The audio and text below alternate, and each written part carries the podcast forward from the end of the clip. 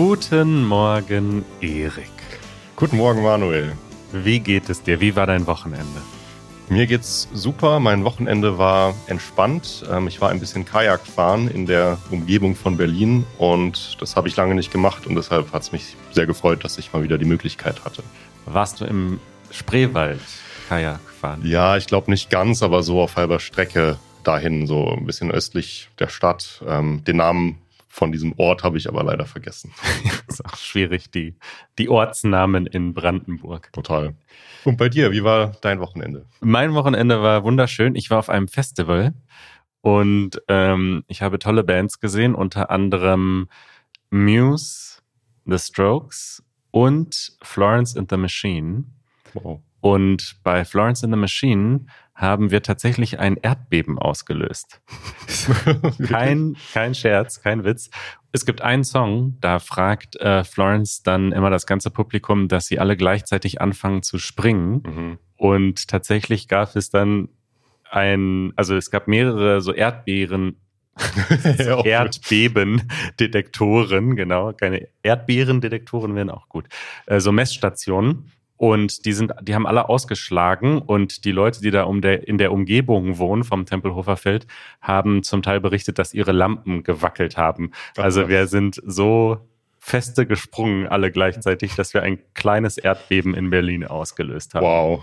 Ja. Dann wart ihr eine ziemlich krasse Crowd, ja, kann man sagen. Es hat mich dann auch gewundert, weil so groß war das Festival gar nicht. Und ich habe dann gelesen, dass das vor allem auch mit dem Boden zusammenhängt. Also anscheinend, es ist ja auf einem alten Flughafengelände und wir standen quasi auch direkt vor dem Flughafen auf dem Asphalt und scheinbar ist dieser Boden so schwingungsanfällig, würde ich mal sagen, dass wir da äh, quasi durch unseren Sprung äh, eine Vibration ausgelöst haben. Wahnsinn.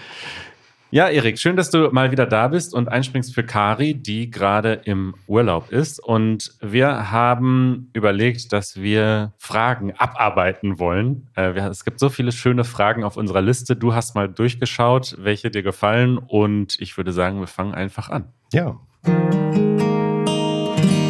Eure Fragen. Die erste Frage kommt von Andreas und es geht ums Thema Telefonieren. Andreas schreibt, Hallo, mir geht es in Deutschland auf die Nerven, dass man sich mit Namen am Telefon melden muss, auch zu Hause.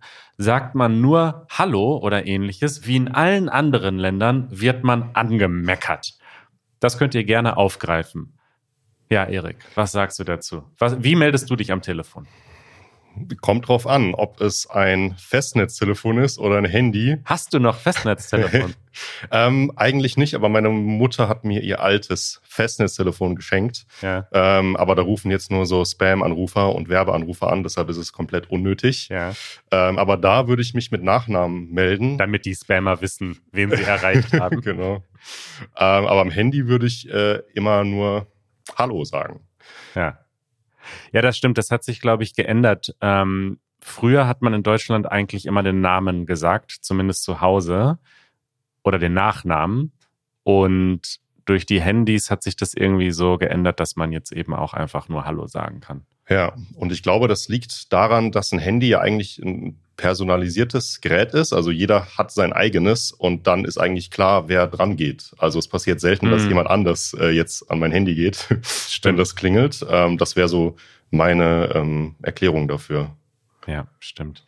Ich glaube, ich habe das schon mal erzählt. Ich kriege häufig Anrufe von Janusz und gehe dann dran, aber manchmal sage ich schon gar nichts, weil relativ viele seiner Anrufe sogenannte Butt-Dials sind, sagt man auch auf Deutsch, glaube ich so. Also er schafft es irgendwie, ich bin in seinen Favoriten und er schafft es irgendwie, ähm, da drauf zu kommen, ohne es zu wollen. Aber ja, ich melde mich auch mit Hallo meistens am Handy, wenn ich die Nummer nicht kenne. Wobei mich nicht so viele, also es kommt selten vor, dass mich jemand anruft, wo, den ich nicht in meinen Kontakten habe. Mhm. Ja. Aber lieber Andreas, ähm, du hast unsere Erlaubnis einfach Hallo zu sagen. Und wenn sich die Leute beschweren, dann ist es nicht dein Problem. Dann gibt es eine Frage von Nunu aus Thailand und da geht es auch um das Thema Namen, allerdings diesmal in Zusammenhang mit den Klingeln an unseren Türen. Karen, Manuel, Ich bin Nunu, komme aus Thailand. Ich habe eine Frage, äh, die ich schon seit langem äh, verwirrend finde. Und zwar, warum steht es auf, die, auf den deutschen Tourklingeln der Name von dem Besitzer oder von der Besitzerin statt die Wohnungsnummer wie in anderen Ländern, wenn die Deutschen so streng mit Datenschutz sind. Dankeschön. Das ist eine wirklich gute Frage, denn die Deutschen sind wirklich bekannt dafür, extrem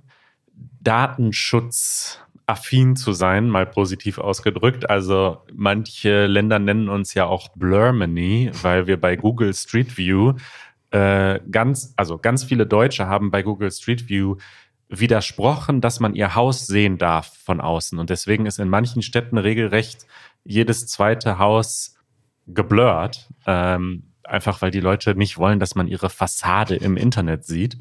Und gleichzeitig haben alle ihre Namen auf der Klingel und es geht auch gar nicht anders, weil man sonst seine Post gar nicht bekommen würde. Genau, das war auch so meine Erklärung dafür, ähm, weil es vorkommt, dass Leute, die vergessen, ihren Namen auf die Klingel, zu schreiben, ähm, ihre Pakete nicht bekommen, weil der Postbote die dann wieder wegnimmt. Also das scheint eine Regel der Post oder der DHL zu sein, dass äh, Klingel äh, dass ein Name auf dem Klingelschild stehen muss. Ja. Ja, generell, auch wenn man sich anmeldet in Deutschland, wenn man hier einzieht, dann muss der Name an der Klingel stehen, weil man dann zum Beispiel auch seine Steuernummer per Post bekommt. Und die bekommt man nur, wenn der Name auch auf dem Briefkasten mindestens ja. steht. Also Klingel, okay, aber am Briefkasten muss ein Name stehen.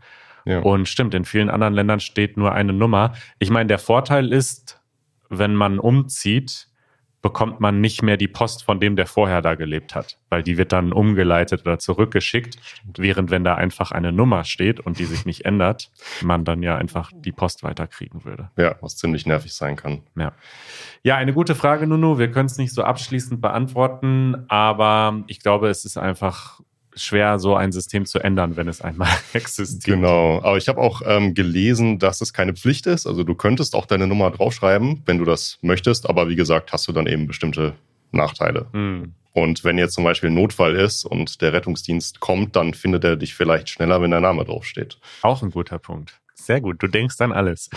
Vitali äh, hat eine Frage zu einem Wort, das er also er hat hinrutschen geschrieben. Ich vermute, dass das Wort vielleicht rüberrutschen mhm. war. Willst du die Frage vorlesen, Erik? Gerne. Gestern habe ich mit meinen Freunden in einer Kneipe gesessen. Wir saßen am Tisch und haben uns unterhalten. Dann kommt ein Typ zu uns ähm, an den Tisch und fragt, wollt ihr vielleicht kurz ähm, rüberrutschen oder reinrutschen? Und ja, dieses Rutschen ähm, oder reinrutschen oder rüberrutschen, das hört man, glaube ich, öfter in Restaurants oder in Kneipen, die ziemlich voll sind. Ähm, und wenn dann jemand reinkommt und der möchte gerne noch einen Platz haben und möchte sich dann aber zu anderen Leuten quasi dazusetzen, weil kein Platz mehr ist, dann kann man sagen, äh, könnt ihr mal kurz rüberrutschen oder reinrutschen. Das heißt dann, man bewegt sich auf der Bank oder ja, meistens sind es ja Bänke dann äh, ein bisschen zur Seite, damit mehr Platz ist für die andere Person. Und zwar ohne dabei aufzustehen. Also rutschen kommt ja eigentlich vom Spielplatz. Da gibt es eine Rutsche, wo man runterrutschen kann und rüberrutschen oder reinrutschen. Dann rutscht man halt mit dem Popo so ein bisschen zur Seite und macht Platz. Genau. Man kann auch sagen, wenn man jetzt ähm, mit seinen Freunden, also an einen Tisch kommt und da sitzen die eigenen Freunde oder Leute, die man kennt, dann kann man sagen, ey, Rutsch, rutsch mal rüber. Rutsch mal rüber, ja. genau. Ja, ein interessantes Wort. Hinrutschen habe ich noch nie gehört. Nee, ich auch nicht. Hinrutschen. Wahrscheinlich war es rüberrutschen oder reinrutschen. Ja. Schön. Rüberrutschen. Das ist ein richtig schönes Wort, jetzt wo ich es mehrmals äh, sage. Rüberrutschen. Sehr wohlklingend. Äh, dein Namensvetter Erik aus Mexiko hat eine Frage zum Thema Fremdsprachenunterricht in Deutschland. Hallo liebe Kari und Manuel, hier spricht Erik aus Mexico City. Ich bin schon lange ein Fan von eurem Podcast und euren Videos und heute traue ich mich, euch eine Sprachnachricht zu schicken. Es ist ja allgemein bekannt, dass die Deutschen ziemlich gut Englisch sprechen und sich viel auf Englisch mit Ausländern unterhalten. Zum Ärger derjenigen, die ihr Deutsch in Deutschland üben möchten. Meine Frage wäre also, ist der Fremdsprachunterricht in Deutschland so gut, dass alle deutschen Kinder schon von jungem Alter perfektes Englisch können? Oder woher kommen diese Sprachkenntnisse? Wie waren eure eigenen Erfahrungen mit Fremdsprachen in der Schule? Viele liebe Grüße und bis bald. Tschüss. Fremdsprachen. Warum können die Deutschen so gut Englisch? Hm. Und wie lernt man Fremdsprachen, also andere Sprachen in der Schule? Wie war es bei dir, Erik? Also ich glaube, ich hatte überwiegend ähm, guten und modernen Fremdsprachenunterricht in der Schule. Ähm, das heißt, man hat sehr viel gesprochen und wenig sich jetzt mit Grammatikbüchern und so beschäftigt, was auch gut ist. Aber wenn man sprechen lernen möchte, dann muss man auch im Unterricht viel sprechen. Ähm, und ich glaube, das war gut. Aber ich glaube, das hat sich auch erst in den letzten Jahrzehnten ein bisschen gewandelt. Ich glaube, ähm, viele unserer Eltern oder Großeltern, die können nicht so fließend Englisch, würde ich sagen, ja. weil damals noch andere Methoden benutzt wurden. Das stimmt. Und man hat auch später angefangen. Wann, wann hast du angefangen, Englisch zu lernen? In der fünften Klasse. Ja, erst. ich auch in der fünften, also nach der Grundschule. Und mittlerweile ist es ziemlich normal, dass man schon in der Grundschule anfängt, Englisch zu lernen, also zumindest so ein bisschen das Vokabular. Ja. Und ich glaube, viele Eltern mittlerweile wollen das noch früher schon stärken und da lernen die Kids dann schon zum Teil in der Kita oder im Kindergarten so ein bisschen Englisch oder da gibt es dann einen Erzieher, der aus England kommt oder aus Amerika kommt oder so, mit denen die dann Englisch sprechen müssen. Also das ist sehr normal mittlerweile. Und ich glaube schon auch, dass Deutschland so im internationalen Vergleich, also viele Menschen sprechen gutes Englisch, gerade, wie du schon sagst, also je, je jünger, desto besser, würde ich sagen. In Skandinavien ist es, finde ich, noch krasser. Ja. Also da trifft man auch 80-Jährige und denkt sich einfach so krass, wieso können die so gut Englisch? Ja. Aber das hängt auch, glaube ich, damit zusammen, dass dort die Sachen im Fernsehen und im Kino nicht übersetzt werden, sondern nur untertitelt werden. Glaube ich auch, dass das eine große Rolle spielt, wenn man von Kindesbeinen auf ständig ähm, englisches Fernsehen oder englische Filme im Originalton hört, dass das schon sehr viel bringt. Ähm, ähm, Erik, es freut mich auf jeden Fall, dass dein Eindruck ist, dass wir so perfekt Englisch können in Deutschland. Ähm, ja, also du siehst, meistens stimmt es und es wird immer besser, aber es gibt noch Leute oder Länder, die noch besser sind. Ja, was ich immer so ein bisschen erschreckend fand, also es ist Klagen auf hohem Niveau, aber viele EnglischlehrerInnen in Deutschland haben nicht in einem englischsprachigen Land gelebt und haben dementsprechend sehr, sehr gute Kenntnisse, kennen die Grammatik und so weiter, weil sie es studiert haben. Aber sie haben immer noch einen sehr deutschen Akzent. Mhm. Und ich weiß das aus meiner eigenen Englischklasse in der Schule. Da waren dann einige Leute im Ausland in der zehnten oder elften Klasse und die kamen zurück mit einem sehr guten amerikanischen oder australischen oder britischen Akzent und die Lehrerin, die vorne stand, hatte einen dicken, fetten deutschen Akzent. Und das war dann schon manchmal ein bisschen so komisch.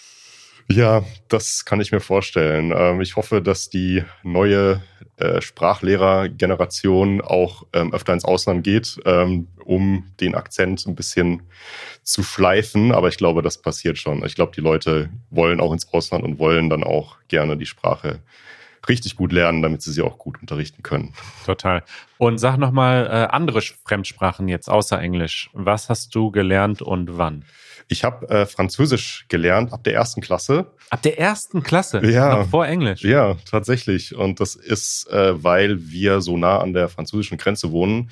Mhm. Ähm, deshalb wird das da sehr gefördert. Und ähm, ich habe auch Französisch dann bis zur zwölften Klasse gelernt. Musste ich nicht, aber wollte ich dann gerne machen. Ah, das heißt, du sprichst sehr gut Französisch. Das wusste ich nicht über dich. Ja, sehr gut ist übertrieben, sehr übertrieben. Ich muss mal wieder ein bisschen mich mit der Sprache beschäftigen, wenn ich hm. Zeit habe.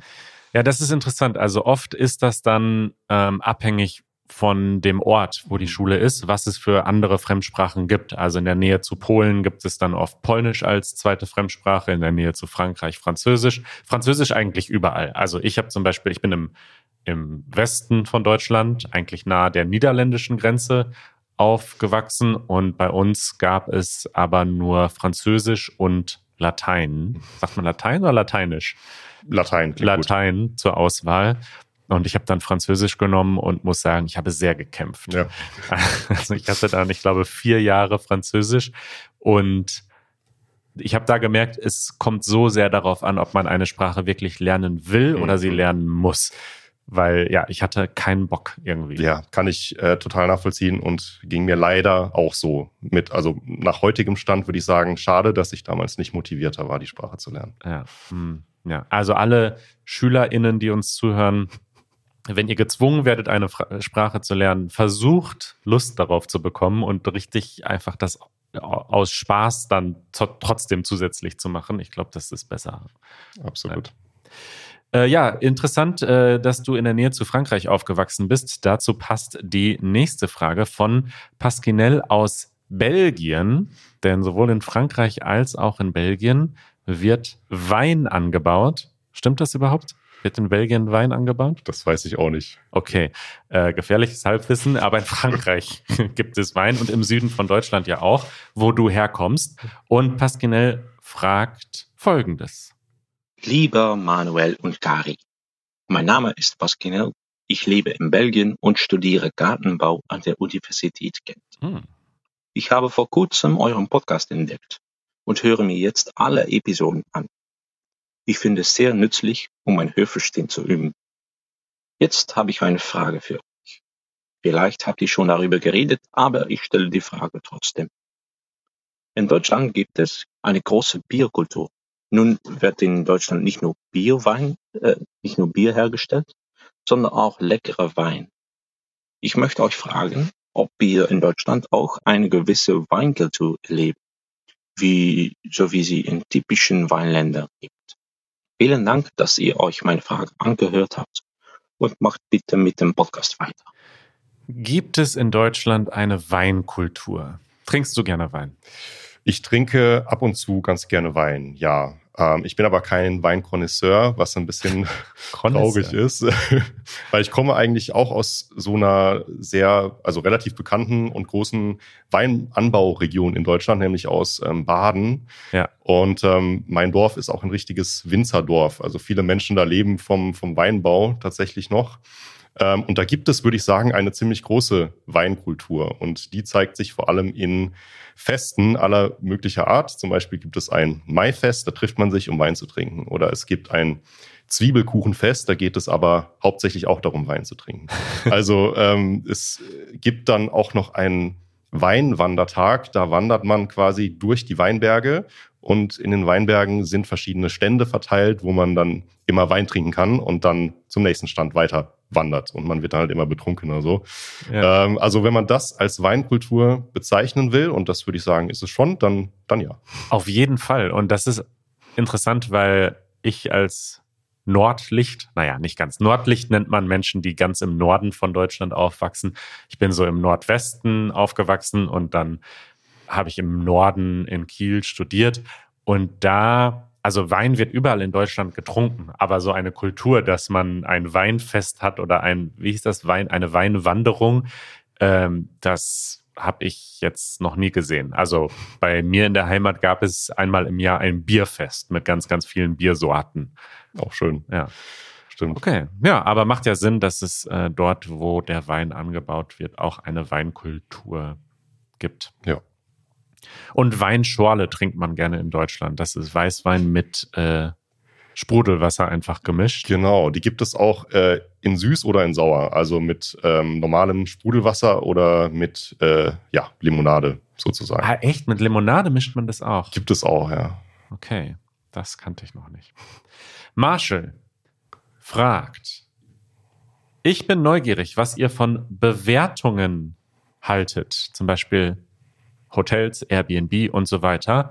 Und ob ihr daran glaubt, was Kunden sagen oder ob ihr eurer eigenen Meinung und intuitiven Gefühlen traut. Ich finde solche Websites wie Yelp und Hotels.com immer kompliziert, denn es gibt immer schlechte Bewertungen sowieso und es ist schwer zu entscheiden, was wahr ist. Leute schreiben einfach schlechte oder auch manchmal gute Bewertungen ohne Grund. Es kommt darauf an, wie ihre Stimmung war an dem Tag. Hm. Das stimmt. Tja, wie gehst du mit Online-Bewertungen um, Erik?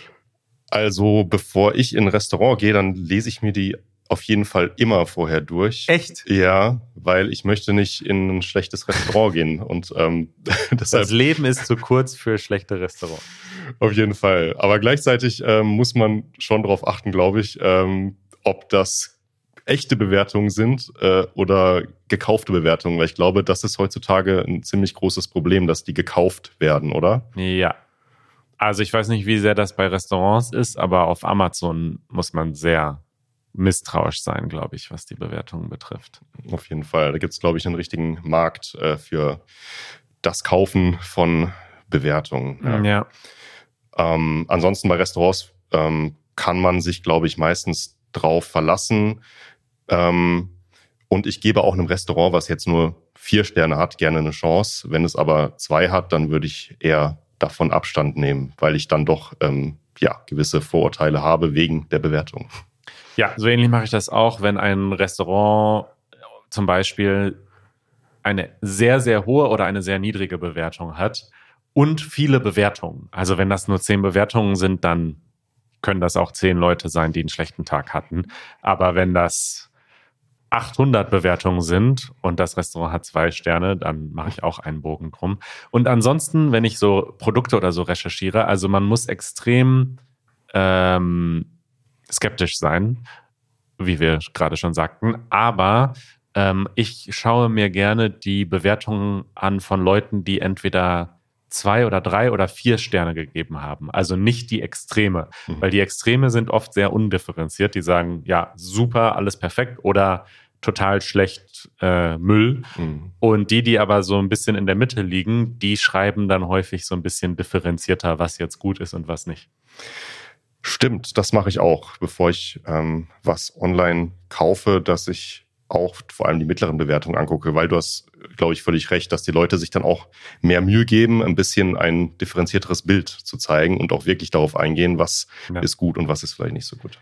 Und schreibst du auch Selbstempfehlungen oder hast du mal eine geschrieben? Ja, das mache ich relativ häufig. Ähm, ich mache das aber nicht nur, wenn mir was sehr gut gefällt, sondern auch, wenn ich sehr unzufrieden war, dann möchte ich das gerne auch das Restaurant oder was auch immer das war oder das Produkt, äh, möchte ich das die Leute gerne wissen lassen und warnen, aber auch ähm, empfehlen natürlich. Das äh, ja, finde ich gut. Ich profitiere von Bewertungen. Gleichzeitig möchte ich dann aber auch, dass andere Leute von meinen profitieren, sag ich mal. Interessant, interessant. Ja. Ich glaube, ich gebe, ich, ich glaube, ich habe noch nie eine schlechte Bewertung gegeben, mhm. weil ich bin so, wenn es schlecht ist, dann denke ich so, egal, da will ich jetzt keine weiteren Gedanken drauf verwenden. Mhm. Aber ich habe schon ein paar Mal, wenn mich ein Restaurant so richtig umgehauen hat und ich dachte so, boah, das war nicht nur richtig gut, sondern die waren auch einfach total nett hm. oder so, dann habe ich schon mal eine Bewertung hinterlassen. Ja. ja, kann man schon mal machen. Ja. Schön. Dann habe ich noch eine sprachliche Frage mitgebracht von Sadek aus Algerien. Hallo Karin und Manuel, wie geht's euch? Ich hoffe, dass alles in Ordnung bei Ihnen ist. Also ich, ich bin Sadek und ich komme aus Algerien. Ich habe eine Frage und äh, zwar um die um das Wort äh, anbetrifft. Also was ist, was ist der, der Unterschied zwischen, wenn man sagt zum Beispiel, was die Kleidung anbetrifft und was an die Kleidung betrifft? Sind sie gleich oder gibt es einen Unterschied? Vielen Dank für, äh, für Ihre Antwort. Okay, also etwas anbetreffen kann man nicht trennen, oder? Würde ich auch sagen, das geht nicht. Das klingt komisch. Okay, und was bedeutet dieses Verb, etwas anbetreffen? Also man könnte als Synonym auch sagen, was die Kleidung angeht. Ja. Und dann kommt danach quasi noch äh, ein weiterer Satz, wo man dann genauer erklärt, ähm, worum es geht. Also was die Kleidung angeht. Ähm, Bist du ein Experte? Bin ich ein Experte. So, ja. ja. Also man, man sagt, es geht um dieses Thema. Also was diesen Podcast betrifft, geht auch ohne an. Ne? Mhm. Was diesen Podcast betrifft, muss ich sagen, der ist äh, supergeil. supergeil. Und was unser neues Büro anbetrifft, muss ich sagen, hier fehlen noch ein paar Möbel. Und was dich als Person angeht, Erik, muss ich sagen, du bist einfach dufte. also man sagt, ich rede jetzt über dieses Thema und dafür kann man betrifft oder anbetrifft oder angeht. Äh, angeht ist vielleicht so ein bisschen umgangssprachlicher, ja. oder? Ja. ja. Schön, viele Fragen hier heute beantwortet mit dir. Wir haben auch noch ein Thema der Woche vorbereitet, aber das machen wir, das sparen wir uns fürs nächste Mal auf, denn wir sind schon langsam am Ende. Bevor wir Schluss machen, Erik, habe ich aber noch eine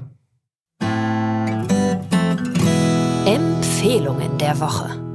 Eine Empfehlung der Woche. Und diese Empfehlung kommt von Priscilla aus unserer Conversation Membership. Wir haben ja eine Mitgliedschaft, easygerman.org slash membership und dort gibt es verschiedene Levels und in dem Conversation Membership Level, da sprechen wir jede Woche auf Zoom gemeinsam immer über ein anderes Thema jede Woche und letzte Woche war das Thema Spiele und wir haben über Gesellschaftsspiele geredet, wie hier letztens im Podcast und über Computerspiele und einige andere Spiele. Und Priscilla hat ein Spiel äh, empfohlen, das man online spielen kann und das beim Deutschlernen helfen könnte. Und es heißt, halt dich fest, Semantlich, das Wortbedeutungsähnlichkeitsratespiel. Mhm. Das heißt, man muss dort Wörter raten anhand der Ähnlichkeit zu anderen äh, Wörtern. Und das funktioniert so, also es gibt dann dort eine Box, äh, wo man einfach anfangen kann zu raten. Man, fängt, man gibt einfach irgendein Wort ein und dann steht dort der Ähnlichkeitsrang. Also wie ähnlich ist dieses Wort zu dem gesuchten Wort. Und das basiert darauf, also Wörter sind ähnlich, wenn sie entweder Synonyme sind oder Gegensätze sind oder die Wortart und Form identisch ist oder wenn sie thematisch verwandt sind. Also all das macht Wörter sozusagen ähnlich und so kann man sich dann immer weiter an das Wort rantasten, bis man es gefunden hat. Disclaimer. Erik und ich haben das gerade gespielt und äh, sind verzweifelt. es ist sehr, sehr, sehr schwer gewesen. Ich glaube, das könnte vielleicht ein bisschen am Tag, also auf das Wort ankommen, weil es ist jeden Tag ein anderes Wort. Denke ich auch. Also wir haben wirklich alle Wörter rausgehauen, äh, die uns eingefallen sind und wir sind nie über diesen kalt stark. Also es steht dann kalt. Äh, du hast dann gesagt, Erik, äh, es ist ein bisschen wie Topfschlagen. Willst du das Spiel kurz erklären? Was ist Topfschlagen? Ja, das ist so ein typisches Kindergeburtstagsspiel, wo man äh, einen Topf irgendwo im Raum platziert und darunter irgendwas versteckt, eine Süßigkeit oder so. Und dann ja, bekommt man die Augen verbunden und ähm, bekommt einen Kochlöffel in die Hand und muss dann damit quasi durch den Raum krabbeln und mit dem äh, Löffel herumschlagen, bis man den Topf gefunden hat. Die anderen Leute helfen einem und sagen warm oder kalt, um zu zeigen, ob man schon in der Nähe ist oder nicht. Genau. Und so ein bisschen ist das hier auch. Man schlägt in der Dunkelheit, bis man äh, näher kommt. Aber ich denke trotzdem, also für fortgeschrittene Lernende, die vielleicht ihr Vokabular üben wollen und mal schauen wollen, wie viele deutsche Wörter fallen euch ein, dann könnt ihr das mal ausprobieren. Aber wenn ihr verzweifelt, denkt daran, dass wir auch verzweifelt sind. ja, Erik, schön, dass du da warst. Ähm, ich hoffe, wir sehen uns bald wieder hier im Podcast. Äh, wir erinnern daran, dass es am Mittwoch einen Livestream gibt. Und zwar, wenn alles gut geht und alles klappt, live aus Sylt, also live von der Nordsee, vom Strand, wo Kari und Janusz unterwegs sind. Und dann, äh, ja, zeigen wir euch, äh, wie es da aussieht. Und das findet statt am Mittwoch, den 15. Juni um 19 Uhr auf unserem YouTube-Channel. Und wir freuen uns, wenn ihr dabei seid. Macht's gut. Bis bald, Erik. Ciao.